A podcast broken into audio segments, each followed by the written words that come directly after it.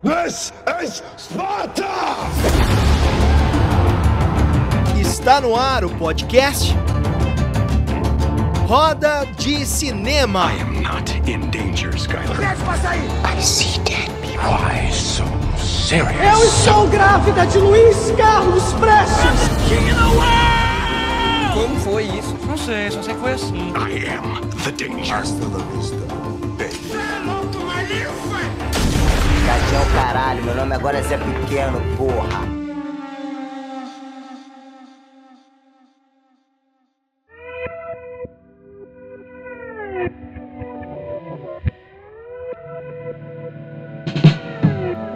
Muito bem, estamos começando a primeira edição deste programa, que é um programa que vai falar de tudo de cinema, o Roda de Cinema.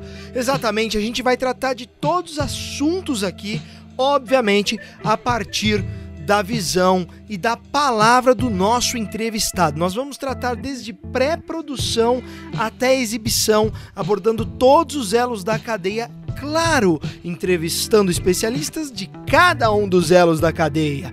Exatamente! Este será o Roda de Cinema, toda segunda às 18 no seu podcast.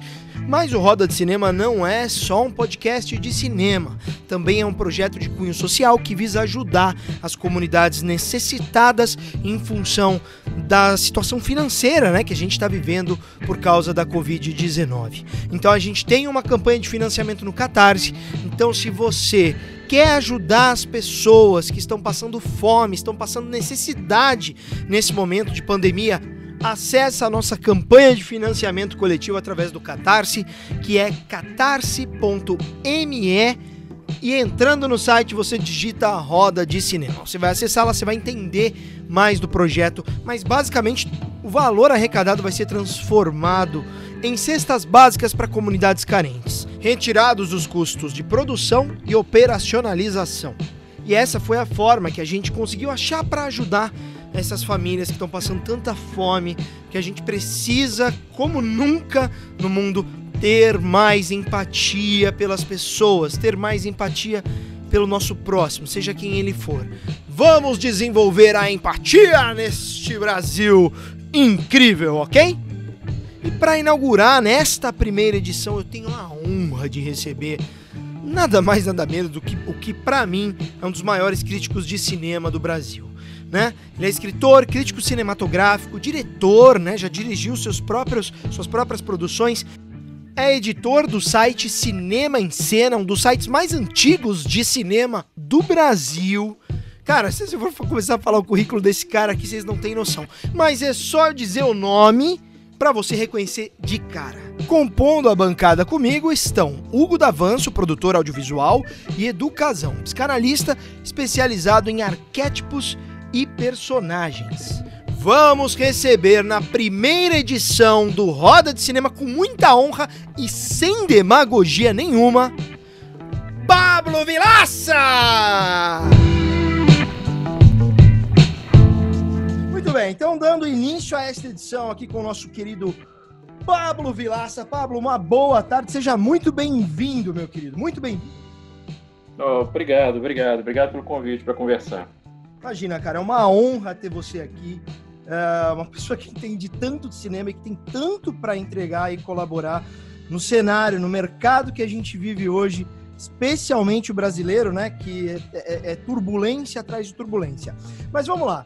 Primeiro, é, Pablo, eu gostaria que você dissesse um pouco para nós o que, que, o que, que você tem feito ultimamente, atualmente. Você tem o site, né? Parece que você tem um curso, mas fala um pouco do seu atualmente. Atualmente eu tô em quarentena.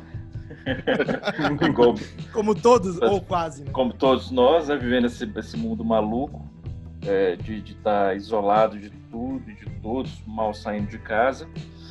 É, eu, eu achei que, sei lá, no começo, pelo menos esse seria um período em que eu conseguiria escrever mais, produzir mais, mas é, a situação é tão maluca que acaba afetando até isso. Então eu estou procurando ler muito, estou montando um curso novo e E aí eu estou na fase de pesquisa, de, de muita leitura para montar a emenda do curso, de seleção de cenas. E, então eu tô, tô gastando boa parte do meu tempo com isso. E estou fazendo cursos online, né? Eu, eu, sempre viajei muito com os cursos nos últimos 11 anos. Eu fui Brasil inteiro, fui de, de Manaus a Porto Alegre. Mas como, obviamente, também estou impossibilitado de fazer o curso presencial, eu sempre tive muita resistência a fazer o curso online, porque eu gosto muito da interação com os alunos, uhum. mas não tinha outra, outra saída e eu fiz agora é, três edições de um curso, é, que é, é, um curso chamado Arte do Filme, e agora eu estou dando um segundo curso, que é o Teoria e Linguagem Crítica, que são cursos assim, de duas semanas, e que eu, eu dou as aulas ao vivo, assim, para...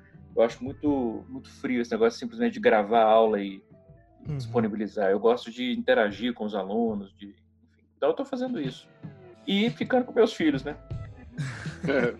Família é tudo, né, cara? E me, me, diz uma coisa, Pablo, eh, quando isso é uma curiosidade que desde que eu acompanho o seu trabalho, é, que, que, sempre surgiu para mim. Quando e de que forma e por que o cinema começou a tocar você? Qual foi o momento que você falou, caramba, eu preciso viver disso, saca? Quando e de que, de que forma?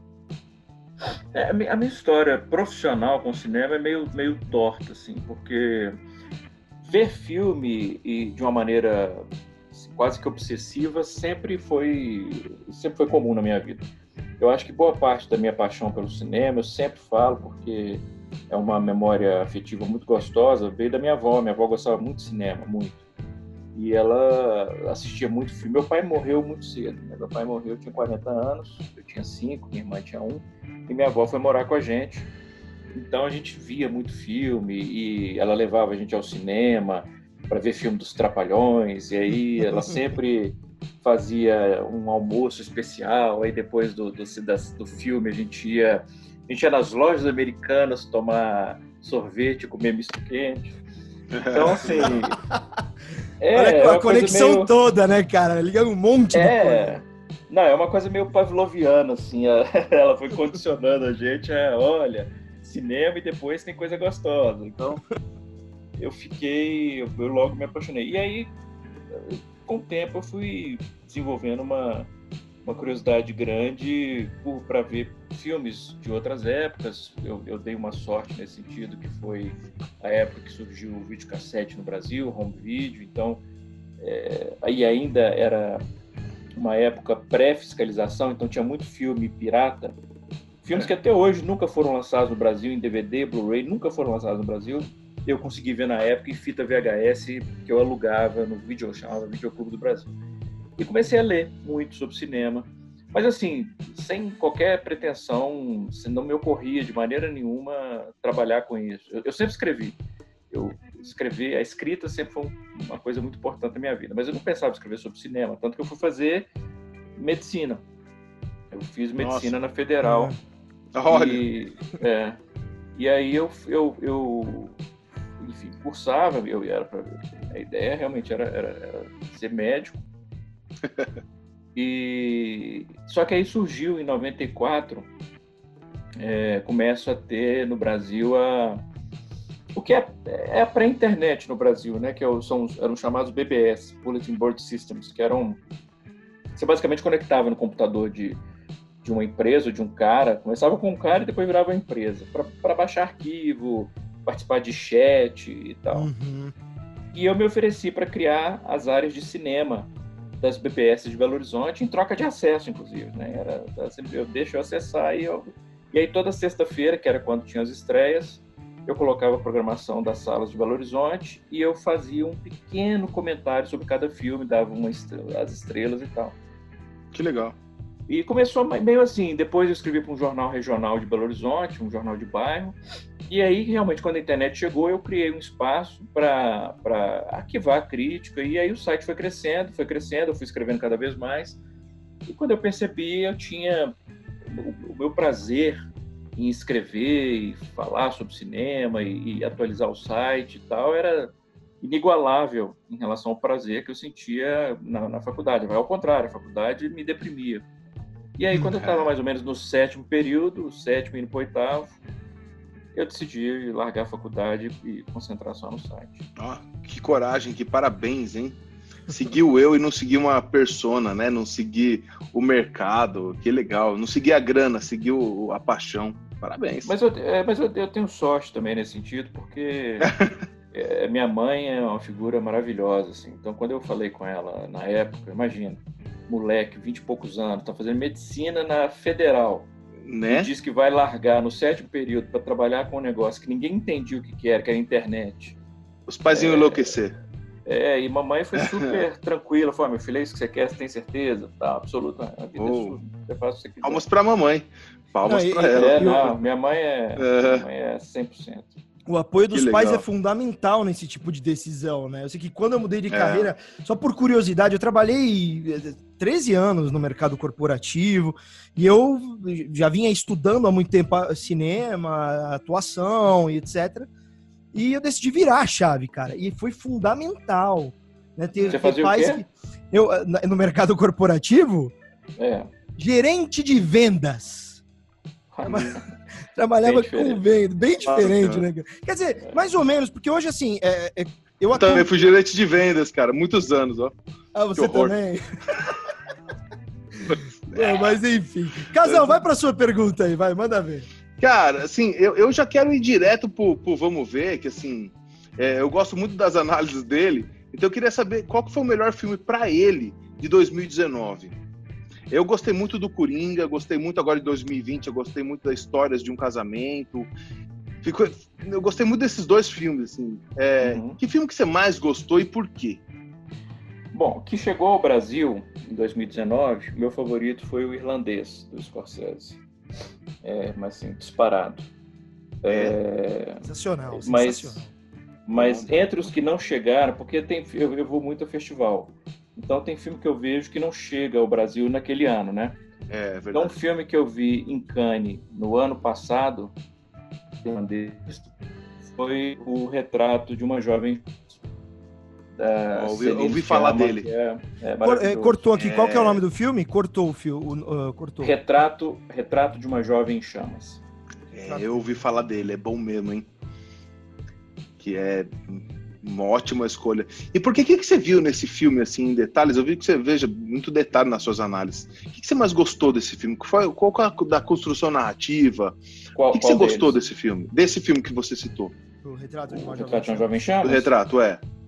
Eu acho que é um filme, primeiro, é, ele traz um ponto de vista que é um ponto de vista que infelizmente ainda não é muito comum no cinema, porque o cinema ainda, no, no mundo inteiro, não é uma coisa só brasileira ou só hollywoodiana, é, as oportunidades para mulheres diretoras ainda é muito limitada, né? Elas são muito limitadas. Você tem Verdade. poucos filmes, relativamente falando, dirigidos por mulheres, ou que as mulheres têm um controle da, da... E de uma sensibilidade tremenda, e eu gosto muito disso. Eu sempre a gente enxergar o mundo a partir do olhar. E, né, uma, como o Roger Ebert, para mim, o maior crítico da história do cinema, dizia, né, essa máquina de gerar empatia que é o cinema. É. E, É. de repente, você se vê eh, entendendo, compreendendo como aquelas jovens estão descobrindo aquele, aquela paixão. eh, e é, é muito sensível, muito sensível, e também tem uma construção estética, uma construção de linguagem que é muito sofisticada, assim, é, não, não é um filme que se rende, a, por exemplo, à necessidade de ficar mastigando as coisas. É muito, muita sutileza, muita troca de olhar, Uhum.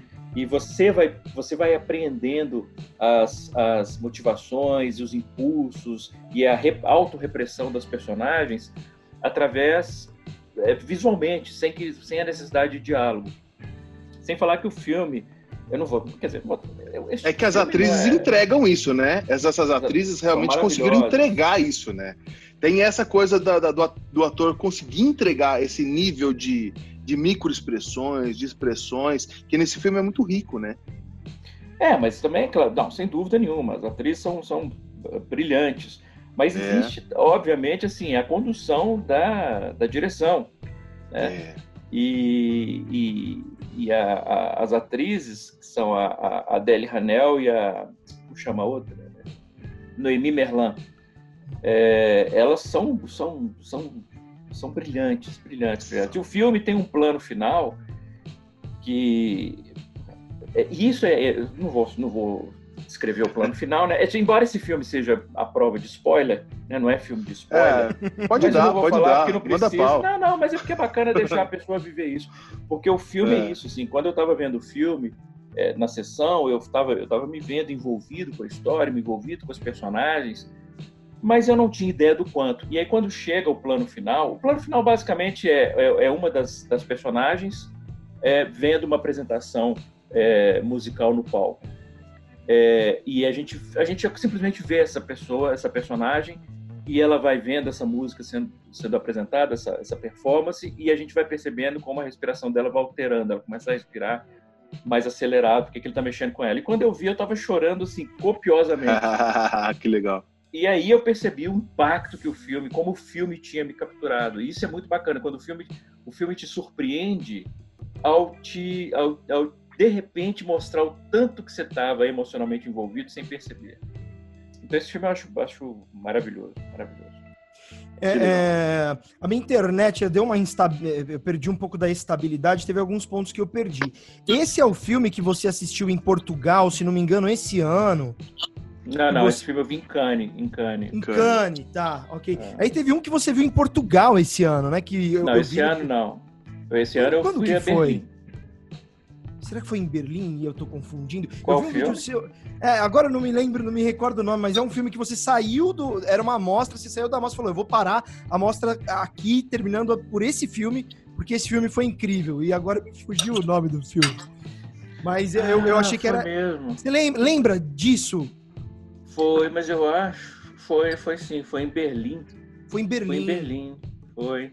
Cê- Qual foi o filme? Eu vou tentar lembrar qual foi o filme. É, me fugiu o nome também, cara. Mas eu queria que porque as pessoas que estiverem vendo. Bom, mas eu coloco na pós depois esse o nome do filme. Bom, eh, deixa eu, eu preciso aproveitar que você está aqui, Pablo, e eu, eu, eu quero te perguntar sobre o que está acontecendo um pouco no Brasil com relação ao financiamento público, ao fomento ao audiovisual, né?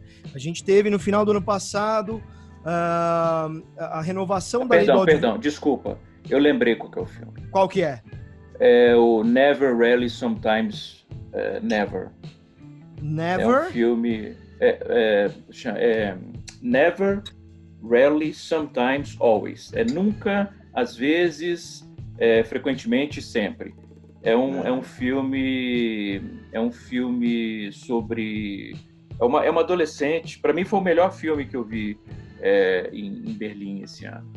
É, é um filme sobre uma, uma, uma adolescente que ela descobre, ela tá grávida e, e ela com uma amiga dela, ela vai até Nova York.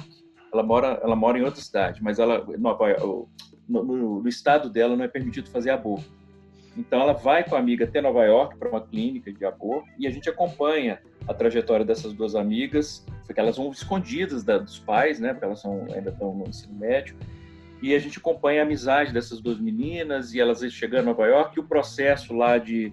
de Alô? de- Alô? Tá Estamos aqui, Fá. Estamos aqui, Sim. Fá.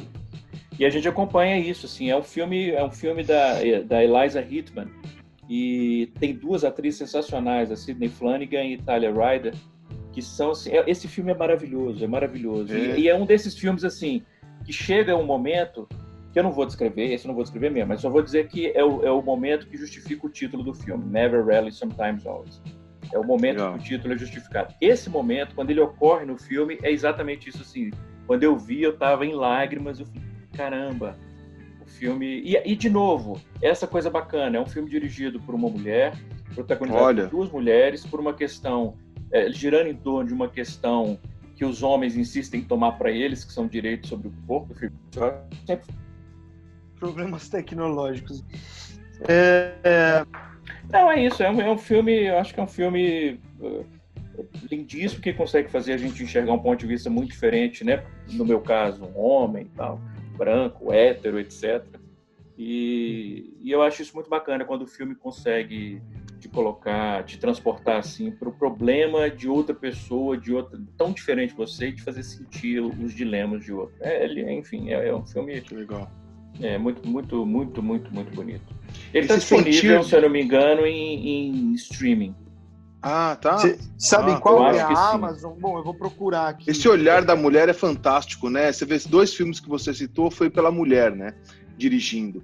Esse olhar feminino, o homem foi muito castrado por sentir. O homem não pode chorar, o homem não pode sentir. E a mulher sempre pôde sentir. E quando ela é colocado para fazer arte, ela tem esse. esse- Voltei. Voltou, voltou. Ah, eu, eu, eu disse que assim, o homem foi sempre muito castrado no sentir. É, a gente não pode chorar, homem não pode chorar, o homem ele tem que sempre ter um papel muito duro né, na sociedade, muito do provedor. E a mulher pôde sentir, né?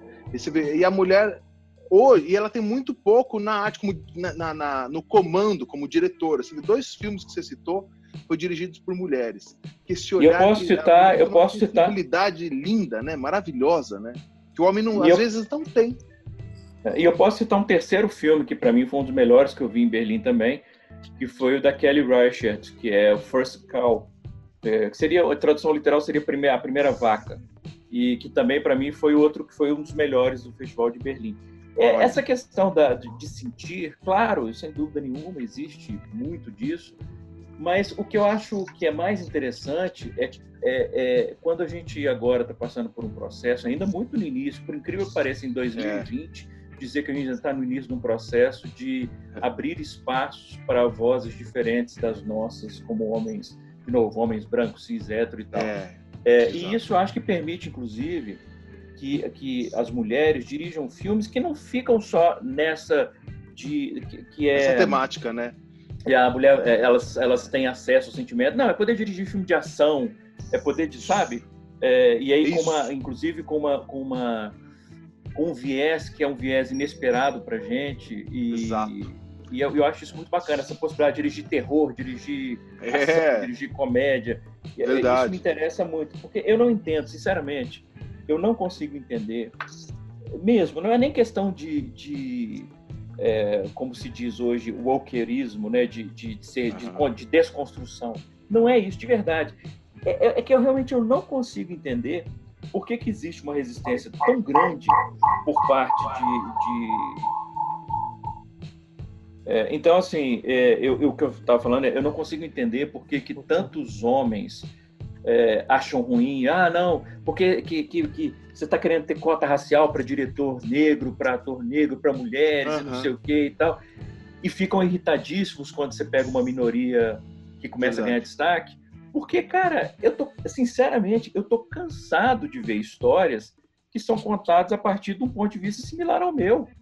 verdade, Pô, Qual verdade. que é a graça disso? Eu, que- quanto Qual mais é? histórias É, você é. tiver que são contadas a partir do ponto de vista de pessoas diferentes, para mim é mais interessante. Eu acho muito melhor. Claro.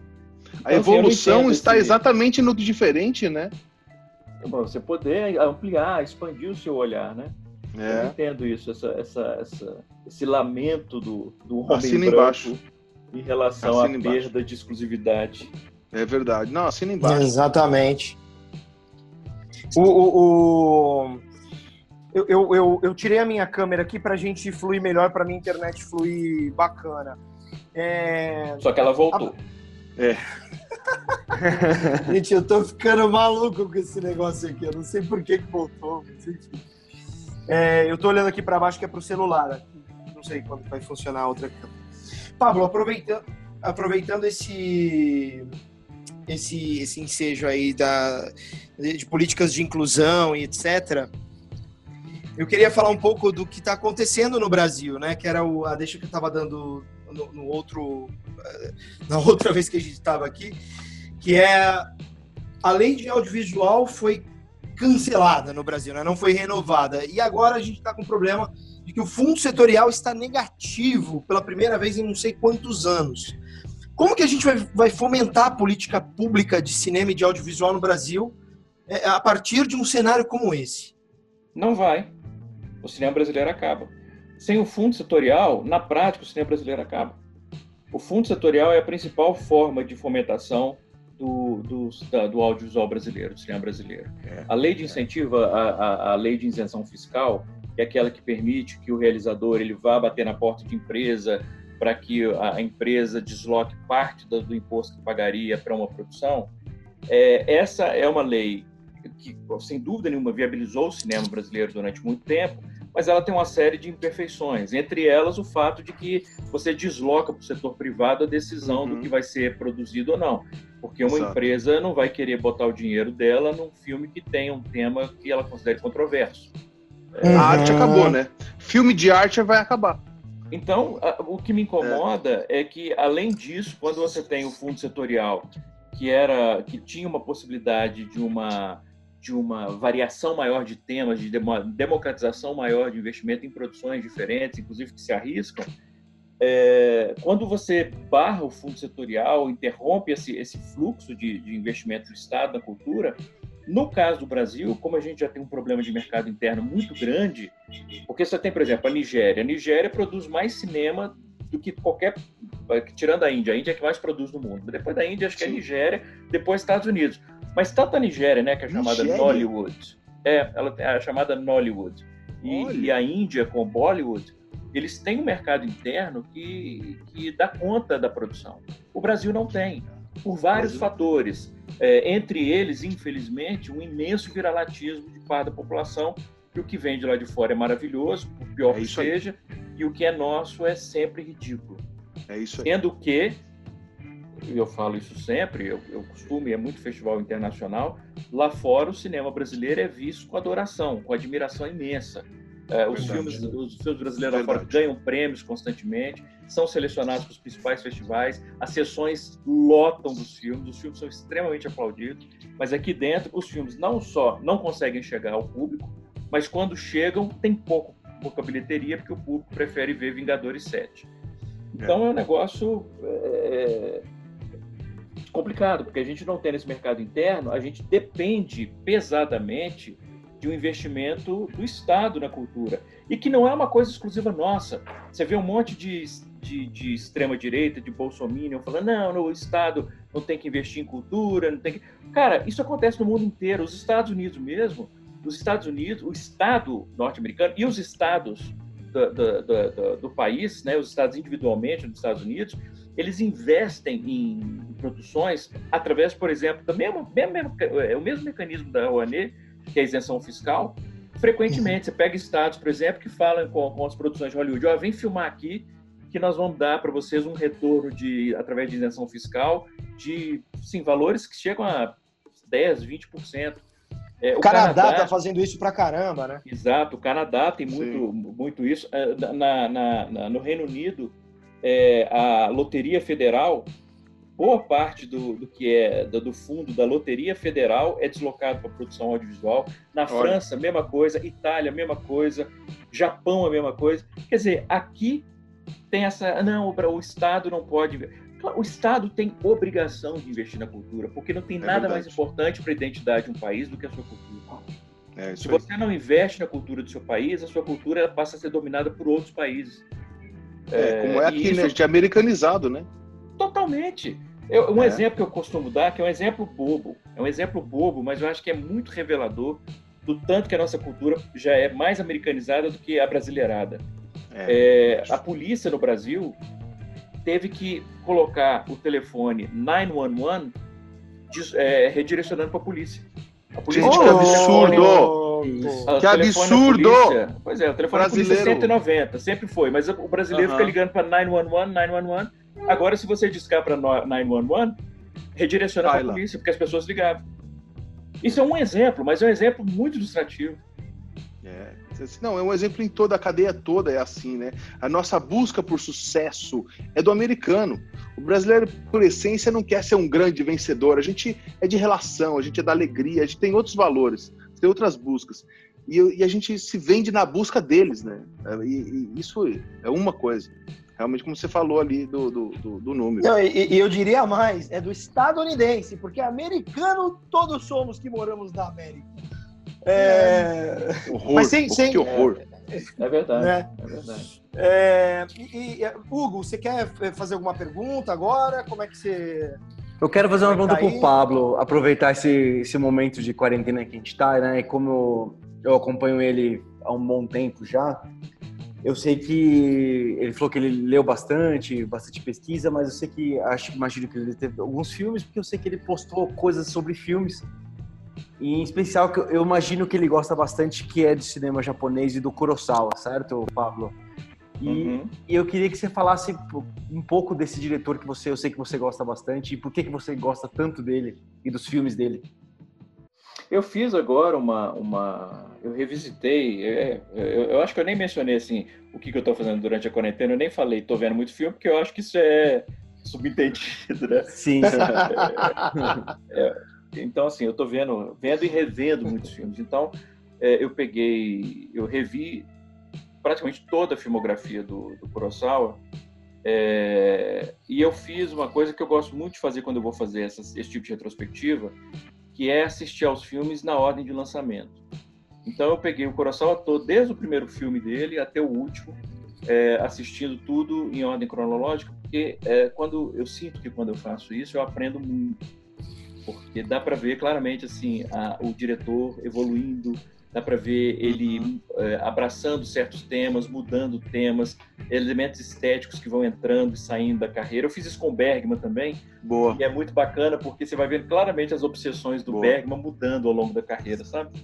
É, não só as obsessões, mas as musas dele também vão mudando. É, boa. E, e o Kurosawa é, é um diretor que, primeiro, ele tinha uma, uma, uma noção de ritmo, que era uma coisa impressionante. Ele montou boa parte dos filmes dele também, ele era um montador.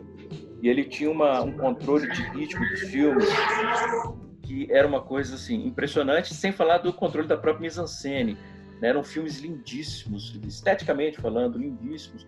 E que mesmo quando ele contava história, ele fez adaptação de tudo. Ele fez adaptação de diretores, de dramaturgos russos, ele fez adaptação de Shakespeare, é, uma influência muito grande do teatro nó, que é uma coisa tradicional na cultura japonesa, e você percebe essa influência do teatro no em boa parte da, da, dos filmes do Kurosawa. Então é uma mistura que é uma mistura muito eh, inesperada e que funciona muito bem. Imagina, você tem é, um diretor com uma sensibilidade contemporânea, né, contemporânea, obviamente, da época dele, é, de um ponto de vista temático, ao mesmo tempo ele está adaptando um dramaturgo russo que está falando sobre miseráveis da, da, da, história da Rússia, sobre um dos filmes é isso, é, uma, uma, é praticamente numa, numa comunidade miserável, e com influência do teatro nó.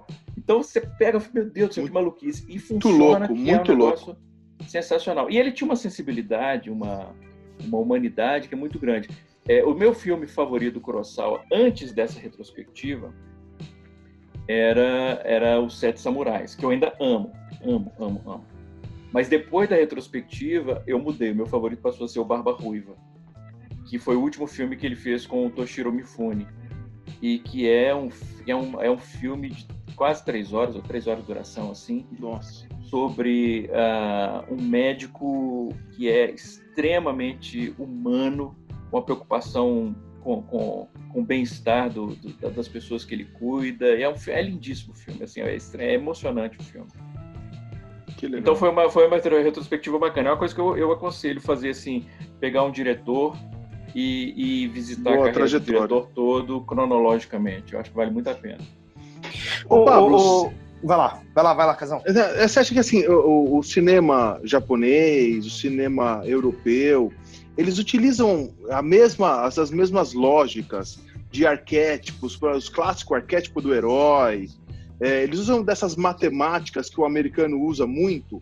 Ele ainda usa, eles usam ou não usam? Eles quebram isso? Como é que é isso?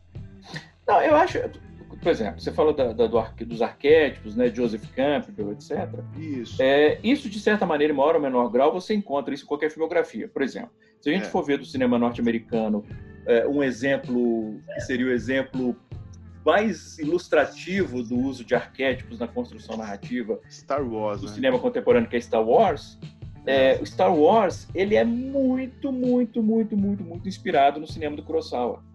Ah, Mas que muito, legal. muito, muito, muito. É, e elementos assim, personagens, o C3PO e o R2D2 é, são, É. enfim, são saem diretamente de um dos filmes do Kurosawa. Então, é, Essa existe, dupla sim, cômica, eles têm essa, essa elaboração do herói, da jornada, da dupla cômica, essa construção de personagens, Sem eles dúvida. seguem a mesma, seguem tudo isso. Sem dúvida, sem dúvida. Só que assim, é, tem uma, uma. uma, uma variedade, porque não é só isso, assim. O cinema norte e mesmo quando a gente pensa no cinema norte-americano, eu sei que a gente pensa no cinema estadunidense, obrigado pelo chão de orelha, pelo cinema estadunidense, a gente pensa e a gente pensa muito em Hollywood só. Mas não é só Hollywood, né? O cinema norte-americano produz muita coisa fora de Hollywood e que são, Verdade. por exemplo, esses filmes que eu citei, o Never Rarely, Sometimes Always, é um, é, é um filme dos Estados Unidos. É, o, o First Call, esse da Kelly Reichardt que eu citei, é um filme dos Estados Unidos. Mas não é Mas é hollywoodiano, tem... né? É, não, quer dizer, não no sentido é. tradicional de ter sido produzido por um estúdio e, e, tal. Sim. Então são filmes que buscam uma variedade maior, que eles têm, que eles investem, por exemplo, não necessariamente numa, numa, na, em arquétipos ou em uma trajetória clássica, dramática ou arcos narrativos, mas eles investem, por exemplo, na observação do cotidiano de um personagem comum. Legal. E descobrem a, a, a fascinação, a, a, beleza no cotidiano. E, e, isso, isso me encanta muito. Então isso acontece no cinema do mundo inteiro. É, o japonês está na frente em algumas coisas, né? Como matar protagonista, né? O Game of Thrones começou a matar protagonista um atrás do outro, né? Falar ah, que inovação. O japonês fazia isso há muito tempo já, né? É, e a gente não tem esse olhar para o resto do mundo, a gente fica americanizado. Né? O cinema norte-americano ele tem muito mais acesso à, à, cultura dos próprios países, tanto que boa parte dos é. países se protege dessa, dessa dominância norte-americana na cultura, fazendo uma coisa que nós começamos a fazer, é, implementamos isso. É, eu não vou lembrar agora se foi no governo Lula ou da Dilma, eu acho que foi no governo Lula, que foi estabelecer a não a cota, a cota para cinema brasileiro já existia antes disso, existia antes do Lula, existia já no governo Fernando Henrique, ou se bobear até antes, é, quando, quando o cinema, quando na retomada aqui do, do, cinema brasileiro em 1994 com Carlota Joaquina, que aí já a gente já está ou antes disso, né? Começa é o final do governo Itamar, início do governo Fernando Henrique, uhum. mas no governo Lula, se eu não me engano, que foi no governo Lula, estabeleceu o seguinte: que nenhum filme, um único filme, poderia dominar, é, ficar em cartaz em mais de X%, acho que 50% das salas, eu acho que tem menos do que isso. E isso é muito importante, porque senão você é, passa para de oferecer é, possibilidades, opções para o espectador. E agora isso não tem mais, já, já acabou, caiu. Por exemplo, o último Vingadores, que é um absurdo o que aconteceu no Brasil, o último Vingadores, ele ocupou mais de 90% das salas do Brasil. Como é que você vai competir, né, contra um cinema não, com esse poder? Não, e aí, né, vem, e aí vem esses caras e falam assim, não, tem que ser livre mercado, é, é, é de acordo com o interesse do público. Que livre mercado é esse? Como é que você vai competir se você não, não oferece para o público? Tinha um filme brasileiro que estava em cartaz, que nem era um filme brasileiro que a gente pode dizer assim, ah, é um desses filmes brasileiros é, ambiciosos tematicamente, uhum. tal, tal, tal. Era um filme com objetivo puramente comercial, que era o de Pernas pro Ar 3. Ah, Quer dizer, uma continuação de uma franquia cômica e tal. Ele tá, tinha ficado em cartaz, tava indo super bem de bilheteria. Super bem. Tava, tava indo, indo, super, super bem. bem. Eles tiraram o filme de cartaz para poder colocar Vingadores. Exatamente. Quer dizer, e vem falar é. que é livre mercado, não é livre é, mercado. Exatamente. O que acontece é que a Disney hoje é dona da Pixar, é dona da Marvel, é dona de Star Wars, é dona é. da Fox. Então a Disney Exato. pode chegar e falar o seguinte: olha, eu quero que você coloque meu filme em 90% das suas salas. Aí o exibidor fala assim: não, mas peraí, eu quero exibir outras coisas também. Aí a Disney fala: ok, você que sabe, mas o próximo filme que eu for lançar da Pixar ou da Marvel, ou de Star Wars ou da Fox, eu não vou exibir no seu cinema. Pronto. Aí, tá aí a problemática. Tá aí então a problemática. É isso, é isso, a gente não tem. Nos Estados Unidos, o, o, o, o, último Vingadores, ele ocupou cerca de um pouco mais de 10% das salas. Olha só. Isso foi, Olha. Isso foi uma revolta pouco mais de 10%. Isso foi uma revolta lá. Você tinha matérias e mais matérias dizendo que isso era um absurdo e não sei o que e tal. 10%. Aqui no Brasil foi mais de 90%. Mas peraí, os caras reclamaram 10% achando muito? Achando muito, achando absurdo. achando que loucura, absurdo. né, cara? Como é que, que pode, como aqui, é que pode um único filme ocupar 10% das salas? E achando isso um absurdo. Aqui ocupou mais de 90%. Então, quer dizer. Ô, Pablo, deixa eu. E aproveitando esse gancho de cinema brasileiro, cara, é, uma, tem uma pergunta para fazer nesse sentido. É, pode ser uma sensação minha, mas eu, eu, percebo que tem um preconceito do brasileiro com relação ao cinema do próprio país. Então, primeiro, uh, uh, pelo que eu conheço de você, você compactua um pouco com isso, mas eu gostaria de tentar entender o porquê cargas d'água, o brasileiro tem preconceito com o próprio cinema, com a própria arte. Ele não prestigia, e pior, fala, ah, é brasileiro, então não vou assistir. Dizer, não, eu ouço coisas todo dia, tipo, cinema brasileiro não presta, não tem um filme brasileiro que é bom, filme brasileiro só é, só é palavrão e mulher pelada. É, uma coisa de Deus, uma... é de 80, cara. Por, é, que, é uma você acha que isso acontece super... até hoje? Vira-latismo. Vira-latismo. Vira-latismo. É, é vira-latismo. Porque até me perguntaram isso outro dia. Você acha que os filmes brasileiros eles chegam pouco ao cinema porque o público é vira-lata ou o público é vira-lata porque pouco vê filme brasileiro? E eu poderia muito, seria muito mais, é, vamos dizer assim, político, diplomático da minha parte, dizer, não, o público não, não é, tem preconceito porque não tem acesso aos filmes. Mas, sinceramente, eu não acredito nisso, não. Eu acredito que os filmes têm dificuldade de chegar no público porque o público é muito vira-lata. O brasileiro é muito é. vira-lata. É muito, muito, muito, é. muito, muito Americanizado mesmo e só lá fora é bom. E, o importado é melhor. Vê, a, a, a, e é isso, o cinema brasileiro lá fora, ele é visto com adoração, porque é um cinema riquíssimo. Eu digo isso sem medo de soar ufanista. Eu posso uhum. dizer com toda a convicção que o cinema brasileiro é um dos cinemas mais ricos em termos de qualidade e diversidade do mundo, do mundo. E eu sempre faço questão de explicar por quê. É o fato que a gente tem um país de dimensão continental e a gente produz uhum. cinema em todos os cantos do país, que nem os Estados Unidos fazem isso. Os Estados Unidos é um país também de dimensão continental, obviamente, mas eles produzem filme em Los Angeles e Nova York, essencialmente. Você tem produções em outros lugares, mas são muito poucas. No Brasil, não. A gente tem um grande número de produções no Nordeste, né, especificamente é, em Pernambuco, a gente tem a gente produz filme em Manaus, a gente eh, né, no Amazonas, é a gente produz filme no Sudeste inteiro, a gente produz no Sul, no Centro-Oeste, em Brasília, por exemplo, tem uma, uma, uma, uma vitalidade de produção é, audiovisual muito grande. E se você pega esses filmes e você vai comparar uns com os outros, é impressionante quando você vê assim uma sequência em festival, por exemplo, numa mostra de São Paulo, no Festival do Rio, ou num Festival de Gramado, ou Olhar de Cinema em Curitiba, ou Cannes, ou Berlim. Berlim teve, acho que o ano passado, retrasado, tinha mais de 10 filmes. Esse ano também, tinha uns 10 ou mais filmes brasileiros selecionados nas várias programações. E aí, quando você começa a ver, a ver esses filmes em sequência, principalmente, você percebe assim: primeiro, um monte de filme muito, muito bom. E são filmes que não tem nada a ver um com o outro em termos de estética, de linguagem, de temática. Nenhum país tem isso. Nenhum país tem isso. É, quem, verdade. quem não conhece o português é, acharia difícil acreditar que todos esses filmes são produzidos é, no mesmo no mesmo país. No país. Né? país né? Eu citei é, no Twitter ontem foi né de, é, ontem quer dizer não sei quando o podcast vai ser. É, vai ser na segunda-feira, assim, dia 22. No, pois é, no dia 19 de junho foi o dia do cinema brasileiro. E aí eu comentei, por exemplo, é, alguns filmes brasileiros que eu vi em 2019 ótimos filmes brasileiros. Eu estou listando só alguns filmes brasileiros que eu vi e gostei muito. É, aí eu citei exemplo, por exemplo, é, é, claro, os que a, que a maioria conheceu, né? Bacurau, A Vida Invisível, mas é, também é, Alice Júnior, é, Pacarrete, Fendas, Ana, Rodantes, A Febre, que eu fiz parte do júri do, oficial do Festival de Brasília, nós demos o prêmio de melhor filme para Febre, Chão, Currais, uh, Breve Miragem de Sol, Filme de Verão, Tempo que Resta.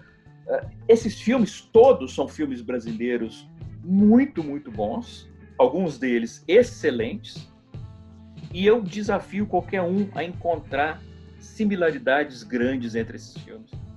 Cara, isso é, é de uma riqueza, a gente produzir com essa é. diversidade. É, e o Sensacional, brasileiro, né? Isso, isso, é, isso é, é. E o brasileiro não valoriza não valoriza, simplesmente. É, a, ao contrário, não só não valoriza, como ataca. Porque sem o que conhecer, hoje sem assistir, é um, né? Sem assistir. Sem eu, eu, sempre falo, o cara que vira e fala assim, ah, não, o cinema brasileiro não presta, eu sempre falo a mesma coisa. Me cite três filmes brasileiros que você viu nos últimos dois anos. Exatamente. Dois anos, hein? Muito tempo ainda. Né? Dois anos. Impacta. É. O cara impacta. Foi feito 200 filmes só em 2019, né? Agora, então, assim, só esse, dois. Esse preconceito que tem do brasileiro, o Pablo, o que, que o que, que precisa acontecer para a gente reduzir isso? É, é, é, é, porque é cultural, é um viralatismo cultural. E, e, e, sem, sem, sem ser panfletário de governo, mas eu senti que, que esse viralatismo diminuiu é, de alguma forma é, nos governos de 2003 até 2012. A gente tinha um, orgulho diferente de ser brasileiro. Isso, isso virou Nossa, de cabeça para baixo. Era totalmente. Você via, de novo, eu, você vê isso em festival internacional. A diferença da postura do Brasil lá fora, é, antes e agora. Em Cannes, por uhum. exemplo, tem um setor de Cannes, que é o setor que pouca gente fora do meio é, conhece, que é o mercado, é o, é o marché. É, todo mundo fala do Festival de Cannes fala da, da competição, da, da mostra da Santa Regar, 15 anos realizadores, Semana da Crítica e tal mas não é muito conhecido o, o, o marché, que é, um, que é praticamente o que dá o dinheiro de Cannes que mantém o festival vivo. Né? Sempre que eu, todo ano eu faço questão de ir lá visitar o espaço do marché para mostrar para o pessoal que acompanha a cobertura, para eles conhecerem esse lado que pouca gente conhece. Mas lá no marché, que é o setor onde acontecem as negociações de produção, coprodução, é, o Brasil sempre tem uma, uma, uma, uma, uma banca, uma não é nem um quiosque, eu não sei descrever o que é, mas é um espaço no marché que é um dos maiores, assim, é muito grande, fica num ponto bem privilegiado. É, vão vários produtores e ficam apresentando seus filmes, buscando com a produção e tal. E é assim, uma coisa que sempre se vê com orgulho. No ano passado e esse, é, no ano passado e no ano retrasado, nesse ano não teve cane por causa do, da Covid, mas no ano passado e no ano retrasado, ou seja, Temer e Bolsonaro, o Temer já dificultou a, a, a participação da Ancine na, até na, no, na, na, compra, no aluguel desse, desse espaço em Cannes. E o Bolsonaro, simplesmente, o Bolsonaro, não, quase que a gente não teve esse espaço lá. É, os produtores tiveram que fazer isso sozinhos. É, e a gente vai lá fora, cara, é uma vergonha, é uma vergonha, assim, você sente assim, o pessoal, ah, você é brasileiro, e já começa a te olhar estranho. Sabe? Então, realmente, assim, o, o, o que a gente está vivendo hoje, antigamente, gente, antigamente, há 10, 15 anos, Sim. a gente tinha um orgulho, a gente viu o Brasil num papel de destaque internacionalmente, um papel de liderança ou co-liderança em várias questões internacionais relevantes. Hum. É, agora, nós viramos párias internacionais, porque mesmo que esse cara, esse, esse, esse jumento, esse boçal, ele tenha um número de seguidores fiéis aqui no Brasil, que é minoria, é minoria, uhum. não chega a 30%, que para mim já é um número muito alto, mas não chega a 30%. É, o problema é que eles são muito barulhentos, então parece que eles são mais. Mas Sim. lá fora, ele não tem nem isso para criar a impressão de que existe algum tipo de respeito por ele. Então é uma vergonha não, não tem. que a gente passa. Não, não é uma tem. vergonha internacional. É, e lembrando agora, né, o, no Oscar desse ano, a, o Brasil concorrendo para ganhar o melhor documentário com a Petra, que é um documentário incrível. E o quantidade de gente atacando aqui, fazendo brincadeira que era filme de ficção, né? Que era do Cara, golpe, né? e esses caras que estavam atacando o filme são os mesmos que colocam no perfil patriota. E que, se, é. que saem com a bandeira dos Estados Unidos na rua. Eles são patriotas, mas torcem ativamente contra o, o cinema brasileiro quando ele se destaca lá fora. Torceram contra Aquários, torceram contra Bacurau, torceram contra Vida Invisível, torceram contra Democracia em Vertigem e vão torcer contra qualquer filme brasileiro que se destaque internacionalmente. Exato. Exato. Mas são patriotas. Mas são é. patriotas. Mas são patriotas. É, é, cas... Oi, vai lá, vai lá, Algão, vai lá. Eu só queria fazer a pergunta para aproveitar o gancho do Pablo, que ele falou dessa parte do, do Festival de Cannes, que é onde rola as, as, as, as negociações, imagino que sejam distribuições, vendas de direitos de filmes e tal. E eu queria que você explicasse para a gente como é que funciona, porque tem uma, o pessoal que não entende, não conhecia muito bem esse lado e nem como funciona isso. Essas rodadas de negócio, né? É porque Cannes, é, ao mesmo tempo que está acontecendo o, o, festival, que tem várias mostras, né, tem a, a, competição e tem outras mostras paralelas que também tem premiações e tem seus, seus, seus destaques.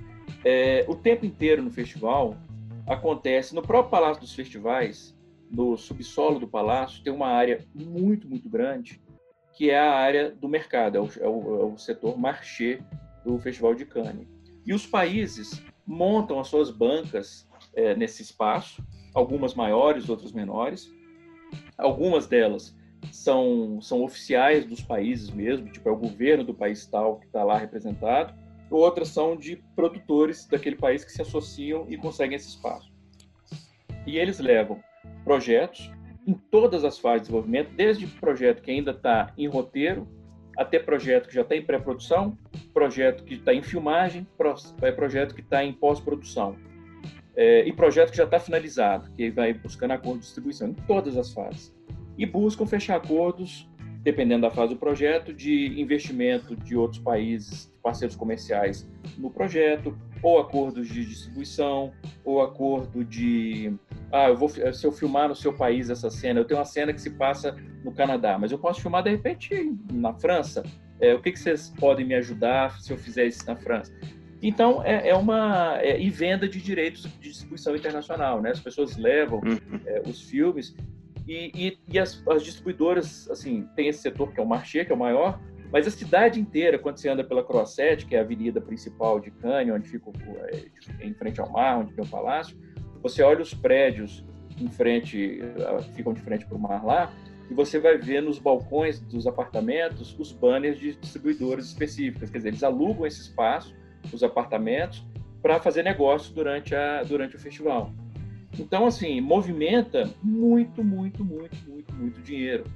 É, é. Tanto que agora, por exemplo, o Festival de Cannes não aconteceu por causa da Covid. Mas o Marché está acontecendo online porque não dá para eles não podem deixar de fazer o marché, porque o marché é que vai movimentar comercialmente o cinema do mundo inteiro. Sim. Não é só né, de, do Sim. cinema francês, é o, é o, cinema do mundo Sim. inteiro. Então o marché está acontecendo nesse momento, está acontecendo o marché online. Isso acontece e, em todos os festivais, certo? Como o Rio to See aconteceu online, né? É. É, eu, vou, eu, eu confesso que eu voltei agora de, de Cartagena, eu dei palestra lá. Do meu lado estava dando o produtor do irlandês, que você comentou do irlandês. Ah, sensacional, né, Casal? É, é do, do, meu lado tava dando, a, ele estava dando palestra, eu estava dando a minha palestra. E vou te falar, a dominação brasileira realmente é imensa, é imensa. Nesses negócios você via assim, todas as rodadas de negócio, a maioria assim, brasileiro e as pessoas buscando os brasileiros. Eu vi exatamente isso em Cartagena. É muito grande a dominação brasileira, mais do que a gente imagina. Eu fiquei impressionado com Cartagena. Não, é, é muito grande, é muito grande. Eu, eu, eu, eu dei uma, uma, uma aula magna em, uma masterclass, vamos dizer assim, num festival em, em Lisboa, no ano passado, retrasado e, e ficou assim lotado e muito, muito, muito produtor do Brasil lá também e Sim. muita gente de, de, Portugal que vinha conversar comigo e o que eu achei mais legal com os outros produtores que também tinham ido lá assistir a, a masterclass e começaram a conversar e fazer e fazer é, distribuir, é, trocar contato e você via é. assim um genuíno interesse por parte dos caras em relação aos nossos realizadores. É isso, é isso cara. Mesmo. A gente tem o é cinema e a gente tem realizadores, mas muito, muito, muito, muito, muito, muito, talentosos, cara. E, e, é, e é dar uma dor, parte o coração, você vê, porque o brasileiro não reconhecendo talento, isso, né? Não só não reconhece, como coloca um monte de obstáculo no caminho deles. Um Verdade. monte de obstáculos. Assim, o cara tem Será, que ser muito apaixonado. Você acha que a gente tem que performar muito bem, por exemplo, numa Netflix, lá fora para a gente começar a performar aqui dentro. Por exemplo, o 3%, o Reality Z que saiu agora. Assim, quando eles começam a performar um pouco lá fora, que começa a sair a notícia aqui, a gente começa a ver, assim. O pessoal começa a ver aqui. É, assim, é essa questão do viralatismo, né? O filme é. ganhou um prêmio em Berlim. Aí ele consegue uma distribuição melhor no Brasil. É, ganhou um prêmio em Cannes. Aí ele consegue um interesse maior pelo do brasileiro para assistir ao filme. Então, assim, existe um pouco disso, assim, como se o brasileiro precisasse de um de alguém lá fora atestando o nosso valor para que só então ele fosse valorizado. É. Essa obsessão, por exemplo, do Brasil ganhar um Oscar. Ah, o Brasil, o Brasil, a Argentina já ganhou Oscar, nós não ganhamos Oscar. Eu já escrevi várias vezes sobre isso, como o Oscar é um prêmio de indústria, é, é um lobby, prêmio né? que lobby, né? lobby Sim, campanha. Claro. Se você não botar dinheiro para fazer campanha, você não ganha Oscar, não ganha mesmo, por melhor que seja o seu filme, se você Sim. não botar dinheiro na campanha, você não ganha prêmio. E por outro lado, nos festivais em que esse fator dinheiro já não tem é, é, importância, porque a gente tem os júris que são formados especificamente para cada edição do festival e eles têm que ver todos os filmes, nós já ganhamos principais prêmios de todos os festivais mais importantes. Exatamente. Nós já ganhamos um prêmio importante, o, o prêmio principal em Berlim, Cannes, Veneza, todos, todos Mas a- Sim. esse prêmio, a gente precisa do, do estadunidense, a gente Do precisa Oscar. do hollywoodiano falando, olha, a gente também gosta de você. Ô, É, Pablo, mas em- em- indo nesse, nessa linha do lobby, é, como que você enxergou a vitória do Parasita o ano passado? Que pra mim, cara, eu nunca imaginei que o Parasita ia ganhar. Não, mas eles Não é fizeram uma campanha pesadíssima. Eles, sem ah, campanha não rolou, ganha. então. O- o- Ah. Eles, claro, você viu, por exemplo, não sei se você- vocês acompanharam a temporada de premiação, mas o, o Bong Joon-ho, o diretor do filme, e o elenco principal do filme, os quatro principais atores, cinco principais atores, é, eles estavam em todos os eventos, todos os eventos. Quem que você acha que paga por isso? Você acha que eles estavam tirando do bolso para ir aos eventos? Não, é, o- é a distribuidora que estava pagando para eles. Eles iam em todos os eventos. E aí, você- quando você lia as matérias, você via assim, o povo encantado com o Bong Joon-ho. Encantado. Pô, ele é muito simpático, ele é muito não sei o quê, não sei o quê. É isso que ganha o, a- o Oscar. é isso que Olha, ganha o. Oscar. Agora não é o só a governo. qualidade. Ah, Não Campanha. é só a qualidade. Então eles fizeram campanha, sim. O filme é maravilhoso. Eu fiquei felicíssimo quando o Parasita venceu. Felicíssimo. eu também. O filme é Mas-. Prefiro ganhar gramado, então. É, mas não se iludam. Se não tivesse feito campanha pesada, ele não tinha vencido. Ah, Eu lembro que na época, por legal. exemplo, que o Rami Malek ganhou um absurdo É ele ganhar por Bohemian Rhapsody, que é uma, é uma caricatura de Fred Mercury que ele interpretou, uma interpretação ridícula. Mas eu lembro que você lia matérias, por exemplo, na época do, do- desse filme, na, na academia, teve um cara que escreveu na- no Hollywood Reporter, um membro da academia, falando assim: Eu vi mais o Rami Malek esse, nos últimos três meses do que o meu cachorro. Porque onde ele ia, Caramba. o Rami Malek estava. Fazendo campanha assim, desesperadamente. Ganhou. E isso, tanto que até site saía, falou, ó, meu, ele, é, bem na época eu via também, é, tá se fazendo uma campanha e falou, já tá dado como meio que certo que ele vai ganhar, algo do tipo assim, né? É, não é uma tanta Você- surpresa, né, pra quem tá lá no meio. Não, se você for ver, por exemplo, todo ano eu faço as previsões, não só de quem vai ganhar, mas eu faço a previsão de quem vai ser indicado. E aí você pode falar, nossa, é super difícil, imagine de todos os filmes que foram lançados, como é que o cara consegue saber quem vai ser indicado, é indicado, a coadjuvante, a ator, a filme, tal, tal, tal. E eu acerto boa parte das minhas previsões, tanto entre os É indicados verdade. quanto os vencedores. Por que isso? É, é uma, é um gênio particular que eu tenho, um brilhantismo particular que eu tenho? Não, é simplesmente porque eu acompanho a campanha. Eu sei quem está fazendo Aham. campanha, eu vejo quem está investindo mais, eu vejo É quem quem está vende melhor. os eventos. Então você sabe, você sabe por isso. Não é a ver, não tem a ver necessariamente com a qualidade. A qualidade do filme ajuda, claro. Se for um filme bom, torna mais fácil a campanha. Mas não precisa. Green Book ganhou o melhor filme. É um filme medíocre. Não é, medíocre. é, é Não é medíocre. ganhou, ganhou o melhor filme. É, então, quer dizer, Ô, ô, Pablo, é, é, é, entrando um, um pouco no que a gente estava falando de mercado, Netflix, etc. O streaming é uma realidade, né? Tá chegando pesado, Netflix, Amazon, a própria Apple TV, a Globoplay. E estão, é, é, pelo que foi anunciado, estão trazendo caminhões de dinheiro em produção. Por outro lado, como a gente já falou, o governo está destruindo é, a cultura e o audiovisual, né? Você acha que a gente corre um risco de que boa parte da produção brasileira seja determinada pelo poder privado e, de fato, a gente tenha um apagão de determinados temas no audiovisual? Determinado tema, determinados temas mais específicos, como causas e etc. É, não, isso, isso já acontece. Isso é como, por exemplo, eu, eu, eu- o meu, eu ia eu dirigi, eu escrevi e dirigi dois curtas. E, e não é uma coisa assim que, que, me- que eu considero como, ah, eu, eu preciso fazer isso. Eu preciso escrever. Escrever é, o- é a minha forma de expressão, assim. Pode não ser crítica, mas eu tenho que escrever. Agora, dirigir, roteirizar não é uma coisa que eu consideraria como sendo uma necessidade. Mas esses dois filmes me vieram as ideias, eu escrevi o roteiro, dirigi. Mas tem um terceiro, inclusive nem fui eu que escrevi o roteiro, foi um, um ex-aluno meu. É, ele escreveu uma história, ele tinha uma história em quadrinhos que ele tinha escrito, eu li a história, ele me mandou, eu li, achei genial, perguntei, você quer adaptar isso para um roteiro? Ele topou, adaptou, ficou ótimo, e eu falei, eu vou dirigir esse negócio. Só que ah, a gente não conseguiu captar nada. Por quê? Porque o filme gira em torno de um detetive particular que é contratado para encontrar Deus. Ó. Quem vai querer investir num, num, num projeto, que aí ele, no, ele vai entrevistar, aí ele, na, na, investigação dele ele conversa com o pastor evangélico, e aí fica claro a hipocrisia dos caras e como.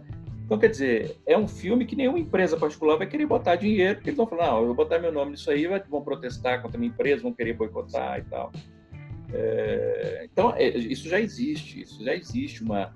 uma Mas vai aprofundar, não vai? Vai aprofundar, porque. Com certeza. Porque... Com, não, vai aprofundar na melhor das hipóteses. Porque numa hipótese mais realista, vai acabar com a produção toda brasileira. Toda.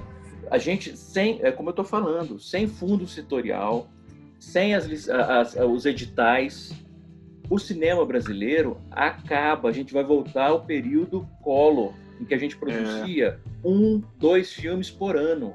Se muito. Embrafilme, né? É, não, foi o que o Collor fez. O Collor acabou com o Embrafilme. E né, aí produzia. Época, que é a que era estatal que, que, enfim, era super imperfeita, cheia de problema, Embrafilme, mas era o que se tinha. Quando ele acabou com o Embrafilme, né, na verdade, ele, através do Ipojuca Pontes, que foi o, o, o testa de ferro dele nesse processo, ele, ele, o cinema brasileiro acabou entre 1990 e 1994, é, até Carlota Joaquina, a gente uhum. produzia isso, era um filme, dois filmes por ano. E que mesmo assim não chegavam nos cinemas. E nós corremos o risco real de chegar, se não a esse nível, pelo menos a um nível bem parecido. É, é, é... A gente não está vendo isso ainda, porque como cinema é algo que leva muito tempo para ser feito, os filmes que estão sendo finalizados hoje, eles começaram a ser produzidos há 4, 5 anos. É. Nós vamos começar a ver os efeitos reais da, da era, Três, é terrível falar anos. isso, da era Bolsonaro, isso, daqui a partir do ano que vem do, e do próximo ano. É. E aí nós vamos ver o estrado, a dimensão do estrado. Hugo Davanço, pergunta. É... Desculpa, gente, só um minutinho, eu tava com uma pergunta na ponta da língua. E eu não, só. Eu tenho várias aqui, mas também não vou. Quer, quer passar pro Casão? É, então, exatamente. Você, Casão, manda ver, vai lá, Casão. Não, pode, pode, pode tocar o pau, pode, eu tô adorando esse, esse, esse papo aqui. Tô, tô... Beleza. Quer dizer, eu faço. É... Segue aí, segue então. Tá. É, ainda falando sobre é, modelo de fundos, né? Sobre financiamento. Qual sistema no mundo você acha que é o mais perfeito é, é, para o tipo de produção que a gente precisaria ter para a gente implementar no Brasil?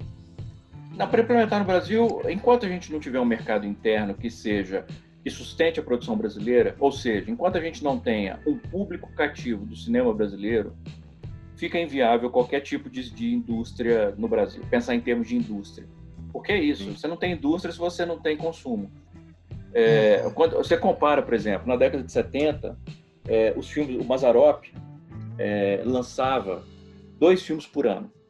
Ele lançava um filme em janeiro e lançava outro filme em julho, se eu não me engano, julho. É, cada filme do Mazarop tinha um público de 3 milhões e meio de Nossa, ingressos vendidos, não é de renda, 3 milhões e meio, 3 milhões e meio de espectadores. Hoje, quando um filme brasileiro estoura e você fala que ele foi um mega sucesso, ele chega a um milhão, um milhão e meio. É. Quando o filme estoura. É, cada filme do Mazarop tinha 3 milhões e meio. Quer dizer, para onde foi isso? Dois ao ano. Para onde foi esse público? Foi perdendo o hábito de ver filme brasileiro, por vários motivos. Né? A, a década de 80 foi um período realmente muito problemático em termos de produção é, a, o final da ditadura, até por causa disso, né, para poder produzir fugindo da censura, é, fugindo do e essa, esse moralismo barato da extrema direita, você não podia fazer filme com viés político, social, mas você podia fazer pornô chanchado. Uhum. É, esse é o moralismo da extrema direita, né? É, enfim. E, então, assim, foi um período, a gente teve um período que foi realmente uma produção muito medíocre na década de uhum. 80, isso colaborou. Verdade. Além disso, depois nós ficamos quatro anos sem fazer cinema, por causa do colo. E hoje a gente tem esse problema de distribuição grave, que a gente tem muito filme que não vai muito, a maioria, a maioria não chega aos cinemas comerciais, as pessoas não têm acesso. Eu vi um filme em Gramado, eu até citei esse filme no, no, no Dia do Cinema Brasileiro, que é um filme que, primeiro, ele foi, esse filme foi escrito e dirigido pelo Alceu Valença. E o, o Alceu Valença, ele levou anos para produzir o filme. Anos. O filme teve filmagem interrompida, aí fica três, quatro anos sem filmar, aí filmava mais um pouco, acabava o dinheiro e tal. Finalmente ele acabou o filme, o filme também ficou em pós-produção um tempão, porque não tinha dinheiro. E o filme finalizado foi exibido no Festival de, de Gramado em 2014, foi onde eu vi o filme. O filme é uma obra-prima. O filme é soberbo, é maravilhoso. Como chama? Como chama? Ninguém conhece. Chama A Luneta do Tempo. É, é maravilhoso. Esse filme, eu vi em Gramado 2014, eu acho que em 2016 ou 2017 ele passou em dois ou três cinemas, duas ou três salas, ficou uma semana em cartaz e acabou sumiu. E acabou, sumiu. Dizer, Com Oswaldo Montenegro aconteceu a mesma coisa. Ele se lançou um filme maravilhoso, esqueci o nome agora dele, perdão. Mas aconteceu a mesma coisa, ganhou o prêmio e tudo, ficou uma semana e ninguém viu mais. É, Então, tem essas obras que tiver- acontecem isso. é, enquanto a gente não tiver um público. é, e, e isso é, você só consegue educando o público. Sabe? É. É, você exibindo os filmes, e é, e é por isso, é fundamental que exista um investimento do Estado.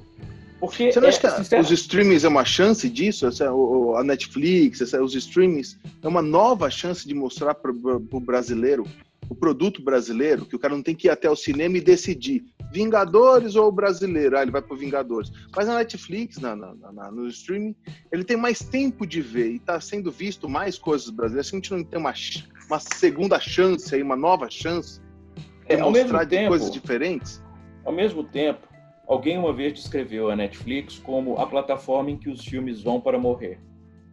Por é quê? verdade. Porque ba- você, eles, eles simplesmente eles, eles despejam filmes, despejam filmes e você, assim, você nem fica sabendo que o filme está disponível. Isso é verdade. É, então, assim, é. um negócio assim, muito filme que chega à Netflix, sendo que a Netflix já tem outros problemas, o catálogo da Netflix, por exemplo, é um catálogo medíocre. Medíocre. É, uma locadora é de bairro, uma locadora de é. bairro tinha um acervo É. melhor do que a Netflix tem. É. É, mas, é, mesmo assim, tendo um catálogo pobre, é, é, o que, porque o que a Netflix faz? Como eles têm um catálogo, que é um catálogo bem limitado, eles, é, eles investem naquela, naquele, naquela, naquela diagramação, naquela, naquela visualização quando você entra, que Uhum. parece é, ter coisa demais e provoca uma sobrecarga de oferta no espectador. E quando você tem uma Uhum. sobrecarga de oferta, o cara trava. Então, Boa. assim, ele não vai sair navegando, ele vai, ele vai ficar Boa. um tempão para escolher e acaba escolhendo alguma coisa que está na capa da Netflix, está na primeira página. Exatamente. Exatamente. Então, o que não tiver em destaque não vai ser visto. E Não como vai a ser visto. Netflix, ela não oferece dados de acesso, ela não conta quantas pessoas viram quais filmes, os realizadores não têm a menor noção se os filmes dele foram vistos ou não, o que é outra coisa terrível. Ah, O Terrível. filme está disponível teoricamente, tá, mas ele não é, ele não é colocado realmente em visibilidade e ninguém sabe se o filme foi ou não foi visto. É horrível, horrível. É melhor do que nada, é melhor do que nada, sem É. dúvida nenhuma. É melhor do É, que nada. é. Mas não Você é. O que, que você acha de ser. da, desse, do, desses, dessas séries novas, mais bem produzidas, que estão tendo como 3%, é, Espectro, Reality Z? Eu, na minha opinião, acho que as atuações estão muito pobres. Tem uma, tem uma narrativa interessante, tem uma construção de roteiro interessante, mas aí peca por uma atuação muito ruim e acaba, na verdade, a gente desconectando da coisa. O que, você achou dessas séries? Assim, Eu não vejo, eu não Parecem vejo muita série. performar. Não vê? Eu não vejo, não vejo muita série. Eu, eu, eu vejo pouquíssimas séries porque eu sempre fico sentindo culpa. Assim, o tempo que eu, o tempo que que eu levo para ver. É isso, o tempo que eu Ah, levo para ver uma tempo. temporada, dava para ter visto 10 filmes. Cara, eu já pensei isso. Eu falei, eu falei não, eu tô errado. Ah. Mas eu não estou tão errado assim. Deixa deixa eu aproveitar e te perguntar. boa. É, sobre. é, é, vamos falar, é polêmico, né? Mas a questão de Globo Filmes aqui. Né? Que a Globo ela é uma, uma produtora, mas ela produz, uma grande produtora, mas é um negócio meio pastelaria, né? Ela tem a formulinha e produz. Ao mesmo tempo gera emprego, gera renda, as pessoas consomem, de certa forma, ela faz um marketing. Mas são é, conteúdos, como que eu vou dizer, de qualidade, é, é, não vou dizer duvidosas, mas tem umas tem, um- tem um tem um limite, um teto que ela consegue atingir para conseguir fazer esse tipo de produção. Pelo menos essa é a minha opinião. Qual que é a sua opinião sobre os, os títulos estilo Globo Filmes e se você fica incomodado com esse modelo de pastelaria, se é que você concorda? Não, existe realmente o que se chama de Globo Chanchada, né? que são aquelas comédias rasteiras é, que tipo, Leandro Hassum, enfim, é, é, que, que acabam ganhando partes 2, 3 e 4 e que elas vão bem com o público mas são realmente tendem a ser medíocres. Medíocres. Só que uh, existem alguns fatores assim que eu, que eu acho que são importantes levar em consideração. Em primeiro lugar, é, qualquer filme brasileiro, por pior que ele seja, se ele estiver dando bilheteria, eu fico feliz. Boa. Porque pelo Boa. menos você está habituando o, o, público a ver e ouvir a nossa língua sem ser dublado, né? Ouvir, ver e ouvir a nossa língua e a nossa cultura refletida na tela. Então, assim, eu, eu já fico feliz. Qualquer filme brasileiro que. É, é, se for autêntico, né? Porque você pega, por exemplo, a Record, Sim. quando ela lança os Dez Mandamentos, ou o filme Pelo amor do, do Edir Macedo, e você vê que o filme bateu recorde de bilheteria, mas quando você entra na sala não tem ninguém.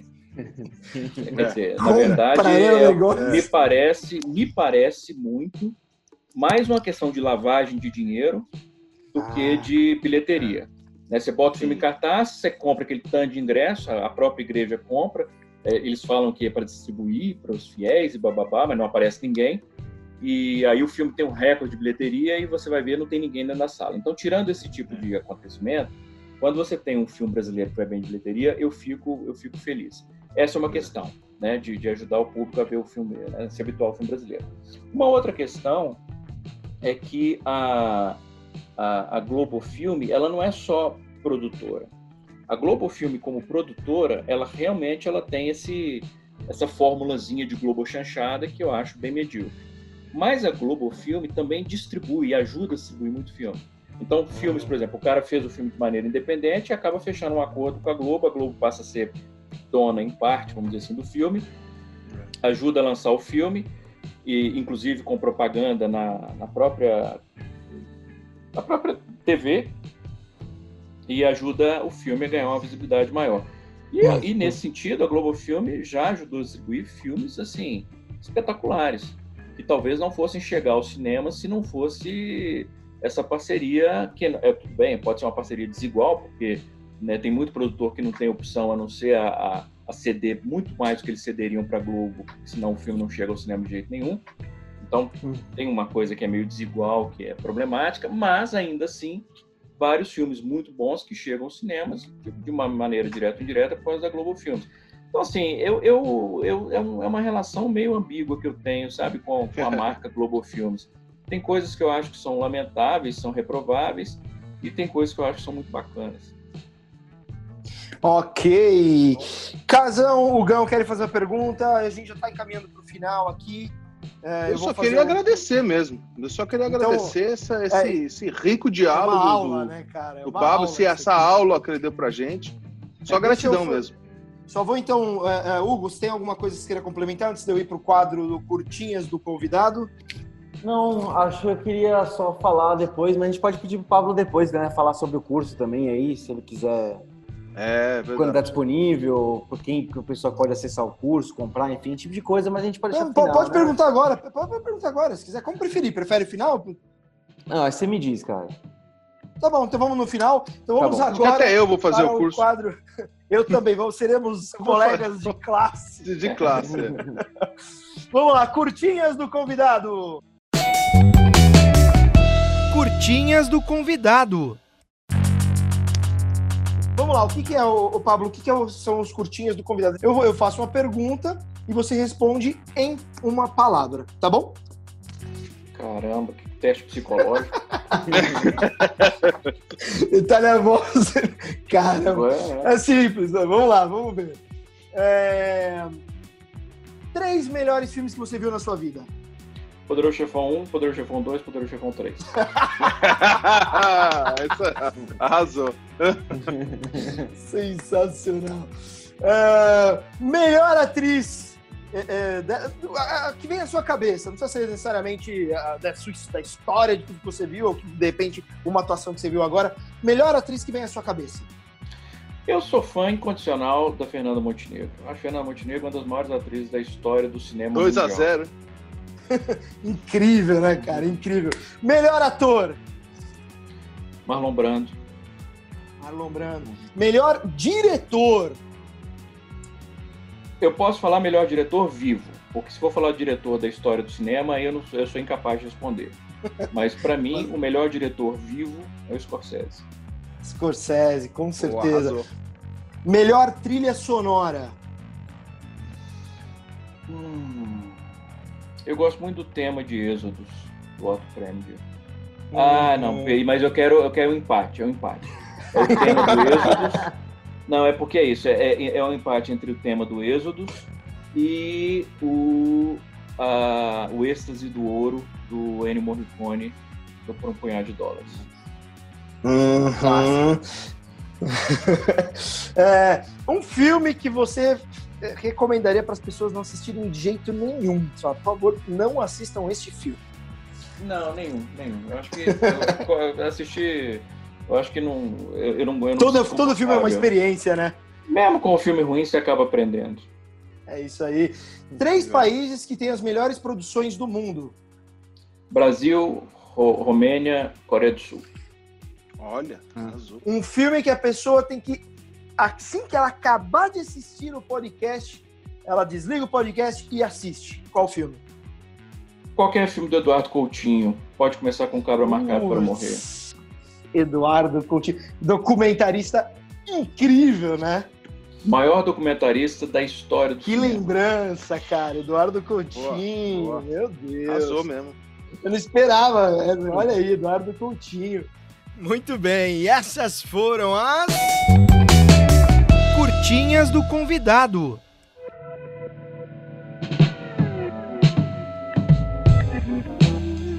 Cara, eu acho que é isso. É... O Gão, faz as perguntas sobre o curso e aí a gente faz o encerramento. Não, eu queria que só que o Pablo falasse um pouco só mais é, do, do curso, né? Que, como você aborda toda essa sua ideia e a importância do pessoal estudar sobre cinema, né? Independente de não ser numa faculdade, estudar cinema sempre é bom. E, co- e como faz para acessar onde está esse curso? Não, o curso não tá. É por isso, assim, eu não, eu, eu, não, eu, não, eu não me sinto confortável. É assim, eu sou. Se tem uma característica minha que é que eu, que eu lamento mais do que qualquer outra, é a minha incapacidade como homem de negócio. Não, não dois. faz homem de marketing. Somos dois. É, Então, assim, Horrível. eu sei que, de um ponto de vista financeiro, seria muito interessante se eu lançasse o, o curso é, em modos para as pessoas comprarem e assistirem quando elas quiserem, né, o- gravado e tal. Talvez eu até venha fazer isso um dia, mas assim, eu, eu, eu acho muito importante, principalmente por causa desses 11 anos viajando com o curso pelo Brasil todo, eu acho muito importante a presença, mesmo que seja virtual, do outro lado da câmera, mas ao vivo do professor, sabe?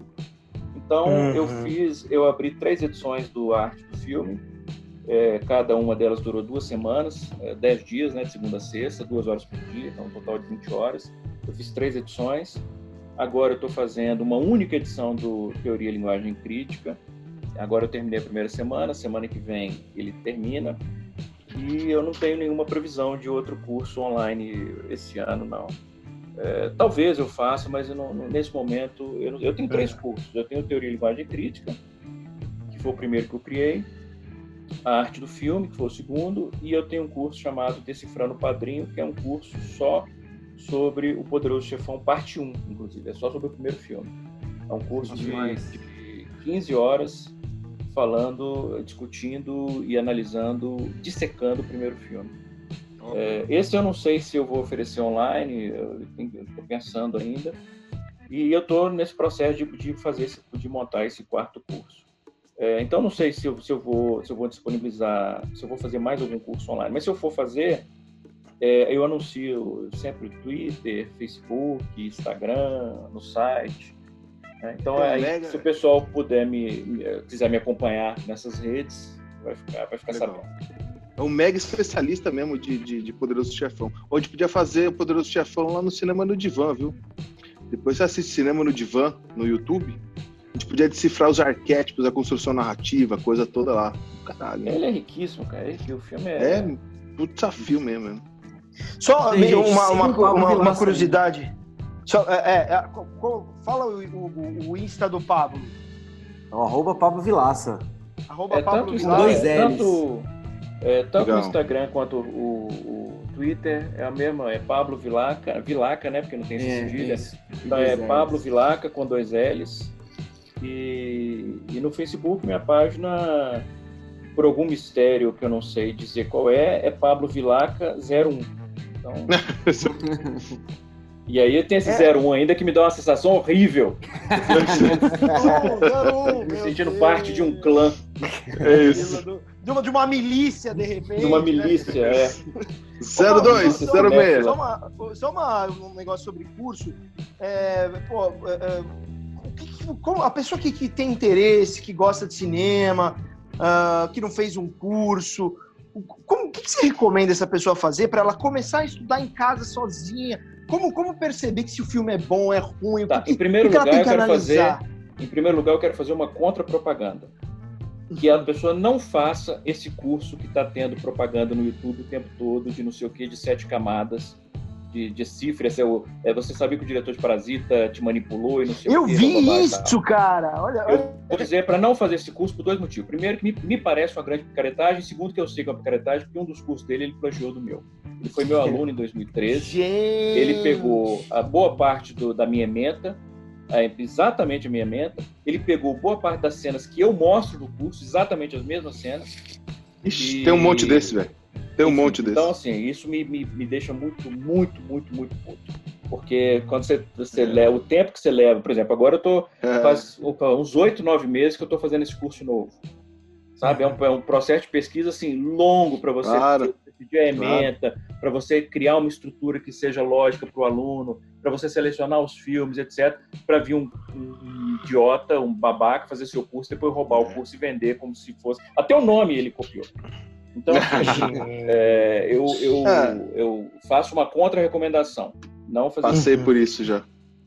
É é, bem fora bosta isso, mesmo. eu acho que sempre. Eu, a primeira coisa mais bacana é que para você é, é, estudar, mergulhar, aprender mais sobre cinema, é um estudo muito gostoso.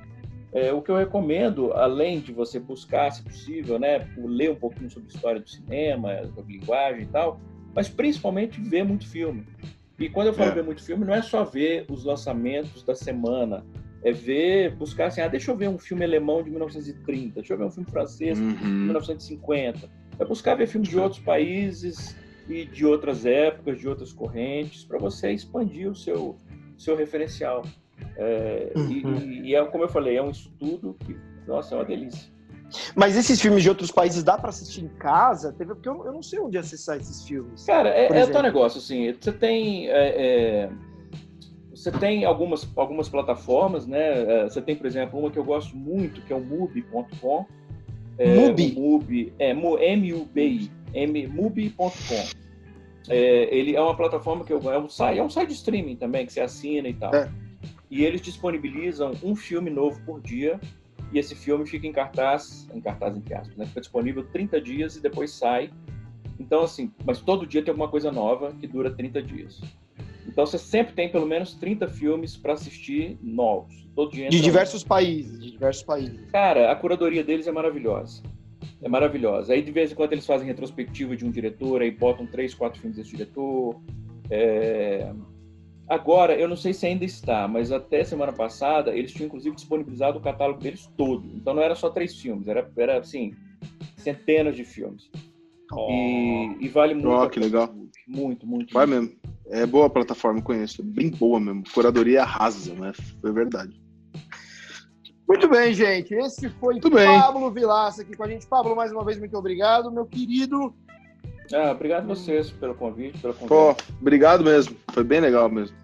Um, só um 100% aprendizado aqui. Sigam a rede, arroba Pablo Vilaca, com dois L's. Lembrando que toda segunda, às 18, a gente lança um episódio do Roda de Cinema aqui para vocês. Eu sou o Fabrício Rinaldi. A gente vai nessa. Até a próxima. Um beijo, outro e fui!